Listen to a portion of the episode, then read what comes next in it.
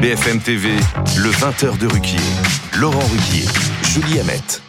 Bonsoir madame, bonsoir monsieur, bonsoir Julie. Bonsoir Laurent, bonsoir à tous. Nous sommes le mardi 24 octobre. Le président Emmanuel Macron était en Israël ce jour, à Tel Aviv, où il a rencontré les familles des victimes du Hamas, à Jérusalem, où il s'est entretenu avec le premier ministre israélien, monsieur Benjamin Netanyahou, à Ramallah, en Cisjordanie, où il a rencontré Mahmoud Abbas. Et il doit peut-être, au moment où je vous parle, se rendre dans quelques instants en Jordanie, à Amman, précisément pour dialoguer avec le roi Abdallah peut-être un peu plus tard dans la soirée. Un périple en tout cas qu'on espère fructueux.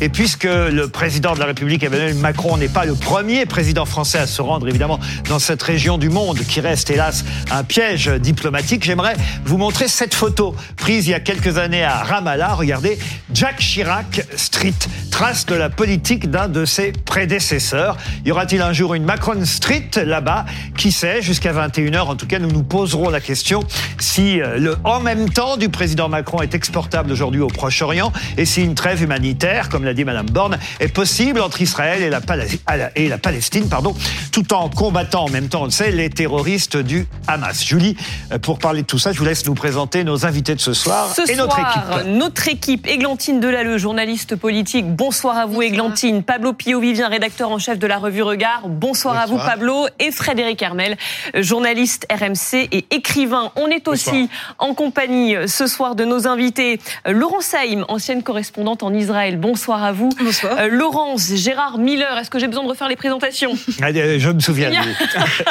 Je me souviens de lui. Thierry Arnaud, éditorialiste politique international à BFM TV. Bonsoir à tous les six. Alors on va effectivement commencer par le voyage du président qui, euh, au moment où on se parle, peut-être Thierry Arnaud, vous pouvez nous le dire, il est encore en Cisjordanie, c'est ça? Il doit être en route vers l'aéroport, peut-être déjà à bord de son avion pour décoller, pour se rendre depuis l'aéroport Ben Gourion vers euh, la Jordanie, où il passera la journée et la soirée de ce soir et la journée de demain. Julie. Il avait plusieurs objectifs, évidemment, et il a toujours plusieurs objectifs dans son voyage. Euh, Emmanuel Macron, l'un de ses objectifs, peut-être le premier, c'est la libération de tous les otages. Le bilan français a d'ailleurs été revu à la hausse. On parle maintenant donc de, de 30 euh, morts, 30 morts, 30 ressortissants français morts, et de 9 ressortissants qui sont encore euh, disparus ou otages. Voilà, il était à 7 hier, maintenant c'est 9. Il a rencontré d'ailleurs des familles d'otages en arrivant en Israël tout à l'heure. on regarde cette séquence. J'espère que vous avez de bonnes nouvelles. Des bonnes nouvelles. Salut tout le monde, bonjour. Monsieur.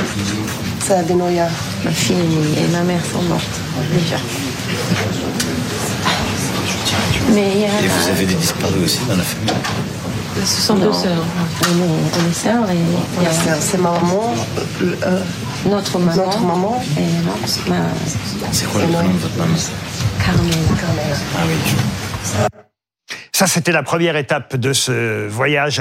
C'était à Tel Aviv, carrément à l'aéroport, je crois, avant de rencontrer Monsieur Netanyahou. Est-ce qu'on peut faire un premier bilan de ces premières étapes du président là-bas au Proche-Orient? Dès sa descente d'avion, effectivement, je crois que le président, il a effectivement deux préoccupations majeures dans cette, ce marathon diplomatique. Le premier, c'est d'essayer de faire avancer le plus possible ce dossier des otages, évidemment avec une préoccupation particulière de son côté pour les otages français. Alors, vous le disiez, Julie, on ne sait pas exactement combien d'otages français il y a. À ce stade, on a la certitude d'une otage, la jeune Mia, âgée de 21 ans, qui était à ce festival de musique dans le désert du Negev.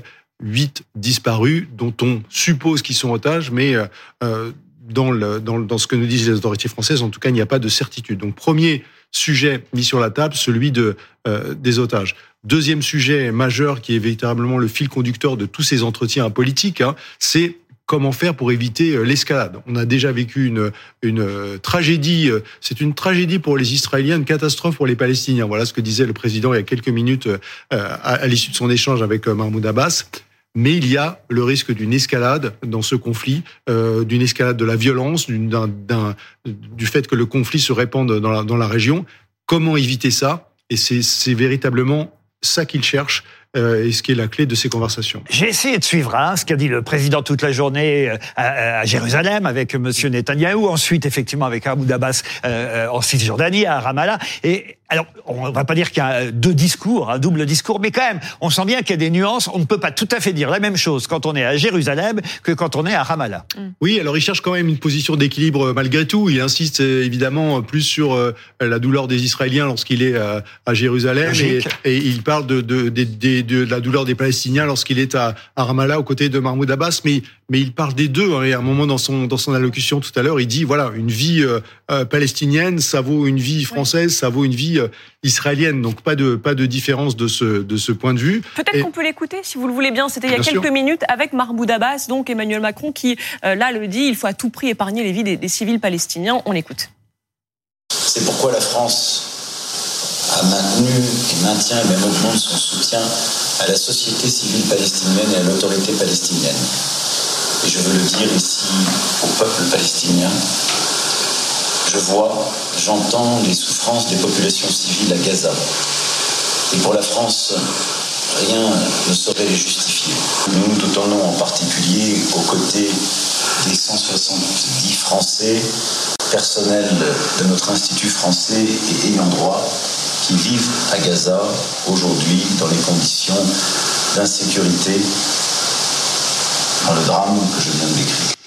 Là, on est à Ramallah. Laurent Saïm, euh, j'ai montré tout à l'heure la photo euh, de, cette rue, euh, Jack Chirac Street. On peut imaginer un jour une Macron Street, vous croyez à ça? Alors, on va voir, hein, ça va dépendre de, l'évolution de la crise. Moi, ce qui me frappe beaucoup, Laurent, dans ces images, c'est de voir, et vous savez que je connais un tout petit peu Emmanuel Macron, puisque dans une époque de ma vie, j'étais pendant six mois en charge pour sa campagne des affaires internationales. Mais là, il y a quelque chose vraiment qui m'interpelle journalistiquement, c'est de voir que Emmanuel Macron lit très précisément ses notes. Et c'est rarissime de voir le président de la République lire aussi minutieusement des notes. C'est-à-dire que Parce la que situation... je disais, c'est un piège. Là-bas, c'est un piège diplomatique. Et vous avez totalement raison. Mais, la, situation est tellement sensible qu'il sait que chaque mot peut provoquer non seulement une crise internationale, mais vraisemblablement euh, dans l'atmosphère française dans laquelle on est tous, c'est un sujet sensible. Et donc, on voit bien qu'il a préparé. Il y a même le bic avec plein de couleurs et il lit mais minutieusement. Il y a pas la petite phrase traverser la, rue. Hein.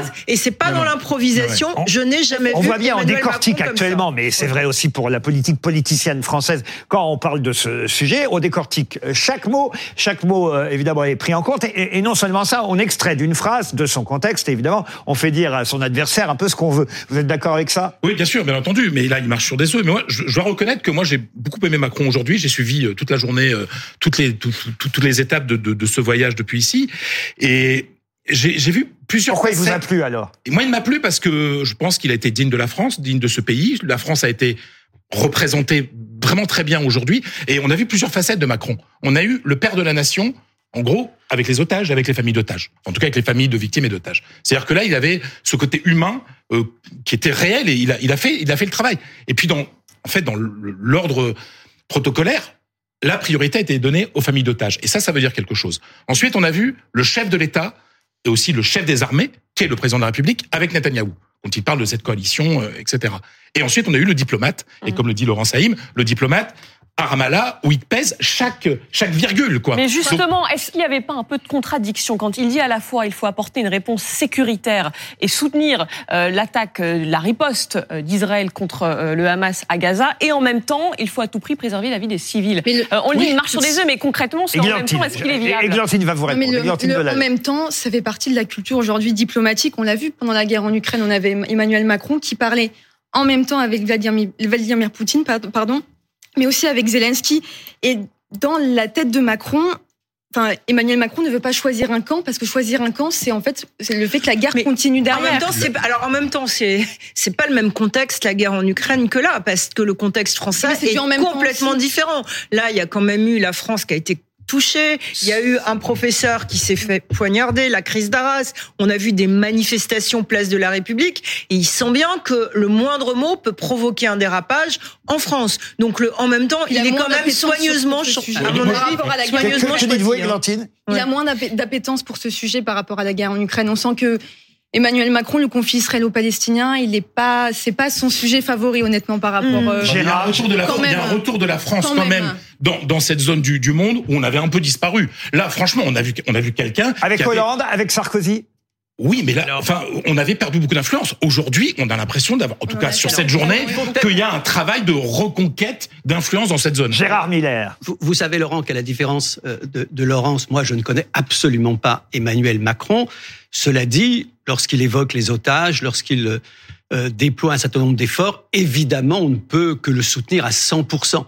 Mais je vous trouve assez étonnant les uns les autres de présenter la situation à la fois comme très sensible, ça c'est vrai, mais pas comme très compliqué. Ce qu'on appelle la voix de la France, telle que Chirac, Jacques Chirac a pu à un moment donné la représenter, ou avant lui, euh, le général de Gaulle. Ce qu'on appelle la voix de la France, c'est quand même très simple. C'est évidemment d'être fidèle à nos alliés, les Américains, Israël, et en même temps de ne pas être Ah, en, en même sorte, temps, vous y venez aussi. en même temps, en même temps de ne soir. pas être complètement soumis à, on va dire, l'orientation américaine. C'est ça la position de la France. Donc pour l'instant, on a un président effectivement qui a déjà fait un geste. Faut souligner d'aller voir l'autorité palestinienne. Ça rend fou les colons, euh, ça rend Oui. fou les faucons. ça Oui, les autres Oui, chefs c'est Ça a été d'État. négocié avec euh, Netanyahou, ça. Oui, mais les autres chefs d'État qui sont déplacés avant lui, euh, vous confirmerez, Thierry Voilà. Arnaud, ne sont pas allés. euh, Enfin, il y avait Enfin, Biden voulait le Non, faire, mais il Oui. n'a pas pu. C'est déjà un Thierry, Thierry Arnaud, vous me confirmez ou Alors, pas? certains ont rencontré euh, Mahmoud Abbas, pas à Ramallah, mais ils l'ont rencontré à Amman en Jordanie. Le président Biden a été privé de cette étape qu'il avait inscrit à son agenda, mais c'était quelques heures après euh, les événements de, de l'hôpital qui, dans un premier temps, ont été imputés à, à- à un bombardement israélien. Et donc, dans les heures qui ont suivi, euh, le, euh, ces, ces rendez-vous a été, ont été annulés à l'initiative du roi de Abdallah et de Mahmoud Abbas, qui ne voulait plus parler au président américain. Pablo Pio Vivia, je vous redonne la parole, Oui, peut-être qu'on peut rappeler en fait les, les trois piliers. Hein, c'est ce qu'il a dit à Mahmoud Abbas euh, tout à l'heure. Les, les trois piliers en fait de sa proposition. La, le, la, la première, le premier pilier, c'est la réponse sécuritaire, comme disait euh, Julie tout à l'heure.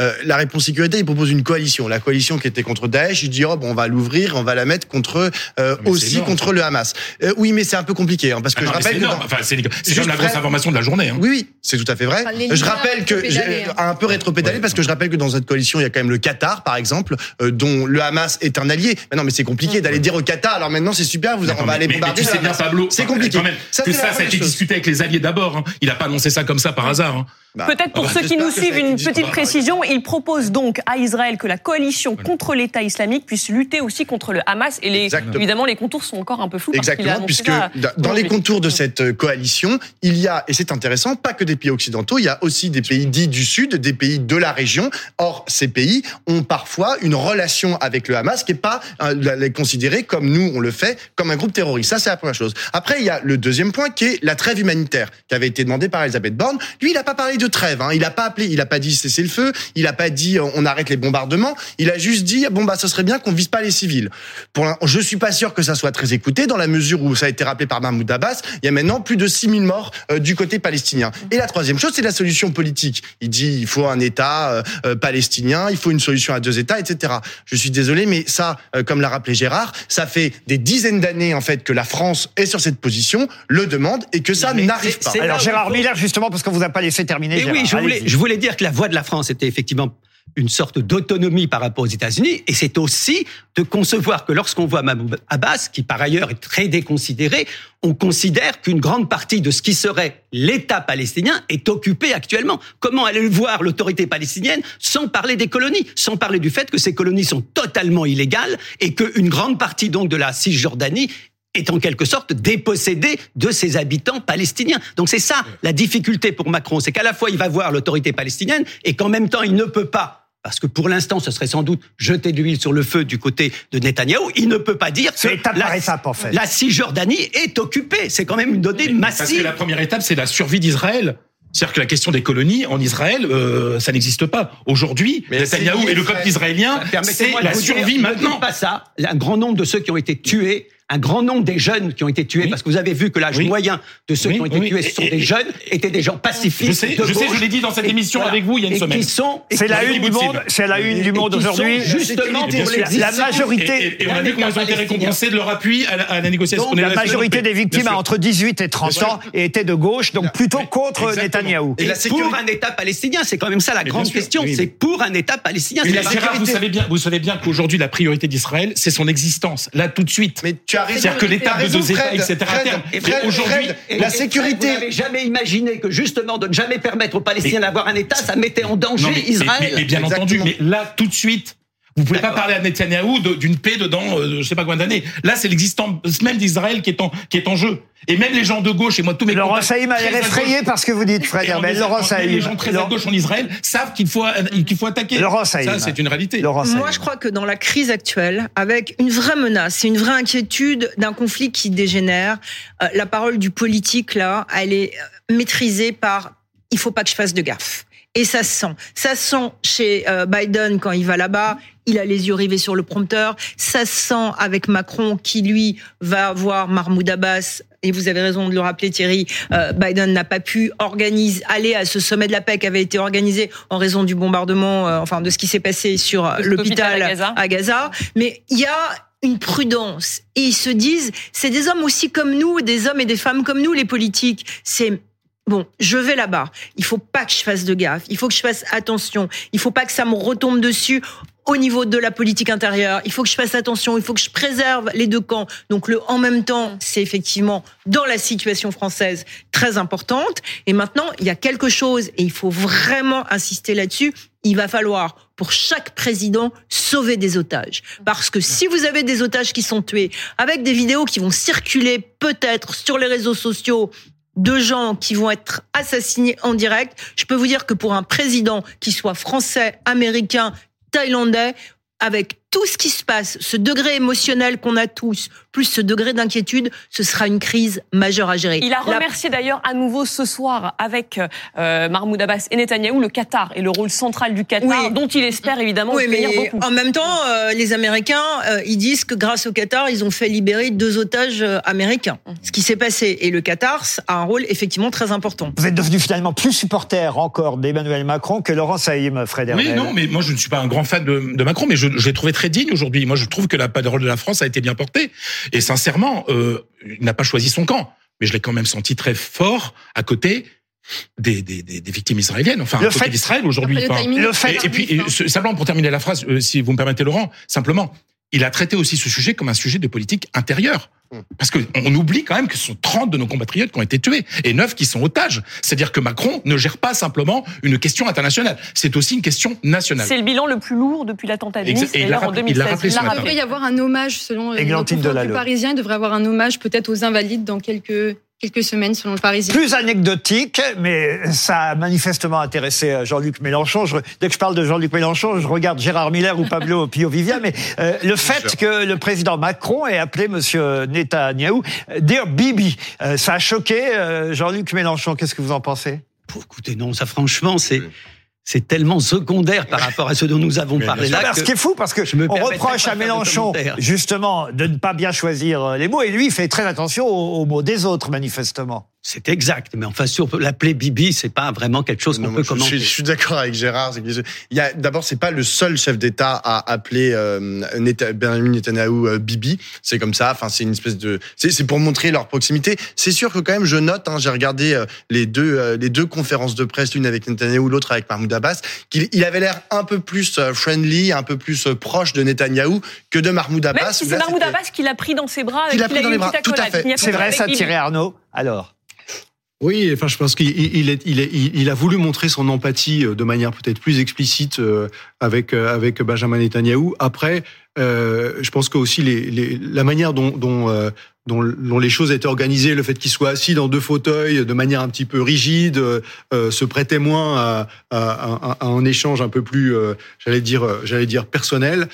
Et par ailleurs, euh, faut pas exclure non plus l'idée. Euh, on sait qu'il a beaucoup d'énergie, notre président, mais d'un début de fatigue. Hein, quand même, il a décollé à 2 heures du matin. Il est arrivé en Israël à 6 heures. Il Petit a- rhume aussi peut-être, parce il que a- la voix était un il peu a affectée. Ah bon, il a effectivement un une rhume journée. Non, il, a- il avait pas sa voix habituelle. Oui, il a pas, il a, je pense qu'il a. Et en plus, on peut plus prendre d'Actifed, on nous l'a dit depuis deux jours. il, traîne, il traîne probablement un petit virus ou quelque chose comme ça. Donc, je pense qu'il y avait aussi peut-être un peu de fatigue dans tout ça. Gérard Miller, pour conclure Non, mais pour conclure, je, je, je suis d'accord. je suis d'accord avec vous que lorsque notre président est à l'étranger dans une situation si grave, il faut faire bloc pour le coup avec lui. Mais on peut espérer, pour qu'il ait sans doute un jour une plaque dans les rues de Ramallah, il faut espérer qu'il aille un tout petit peu plus loin dans la reconnaissance. Chirac, ça lui a suffi de, de, de, de, de d'engueuler des soldats israéliens pour qu'ils deviennent une star euh, en Palestine. Voilà, mais là, faire quand même un petit peu plus pour les Palestiniens Et me semblerait nécessaire. Chirac était plus pro-arabe à oui. l'époque. Je sais pas si c'est pro-arabe, mais il avait le sentiment effectivement que la France a une carte à jouer. C'est, c'est, il faut. Je parlais du général de Gaulle. Il faut se rappeler qu'en 67, dans un discours qui avait d'ailleurs quelques relents antisémites, permettez-moi de le dire à propos du général de Gaulle sur le peuple. J'ai relu les phrases ce Voilà, matin, effectivement, c'est très mais étonnant. le ce que- général ce de que De Gaulle- Gaulle disait à l'époque, ça c'est sûr que si Mélenchon avait dit ça, euh, Oui, là, c'en ça- était totalement fini de, euh, de Mais la je France pense qu'il ne l'aurait pas dit, Mélenchon. Mais en tout cas, le général de Gaulle avait pris d'emblée, après la guerre des six jours, une position extrêmement claire sur le fait qu'il y a occupation, occupation, sur le fait qu'il y a évidemment des mouvements inévitablement de colère et de résistance, même disait-il. Il pensait pas au Hamas, bien entendu. Donc il faut que le président aille plus loin, que la France aille plus loin dans euh, le soutien aussi à cette cause juste qui est la cause Ouais. palestinienne. Est-ce que d'ailleurs, ce qu'il va faire là, on, on le disait, il prend l'avion pour aller à Amman maintenant, rencontrer le, le roi Abdallah II. Euh, L'objectif, ça va être ça aussi, ça va être d'aller plus loin, d'essayer d'éviter l'embrasement aussi dans toute cette il région. faut, il faut trouver les, les bons interlocuteurs et, et actionner tous les leviers possibles. Une des difficultés qu'il a et qui était perceptible dans cette journée d'aujourd'hui, c'est qu'il il parle à des dirigeants qui sont des dirigeants contestés, l'un et l'autre. Benjamin Netanyahou, c'est un Premier ministre très, très contesté et qu'il est encore plus depuis les événements du 7 octobre, euh, dont on lui impute la responsabilité, en tout cas, de ne pas avoir su venir euh, se prémunir, etc. Euh, Mahmoud Abbas, c'est le président d'une autorité palestinienne euh, corrompue, affaibli, qui n'a plus du tout la main sur la bande de Gaza qui est aux mains de Hamas, qui n'a pas organisé une seule élection depuis euh, 2005 et qui lui aussi est contesté par une grande partie de cette population. Donc il a besoin d'interlocuteurs parce qu'ils sont là. C'est le premier ministre d'Israël, c'est le président de l'autorité palestinienne et c'est avec eux qu'il faut discuter euh, ex officio, si l'on peut dire. Mais en même temps, il sait que ces leviers-là, ce sont pas forcément des leviers.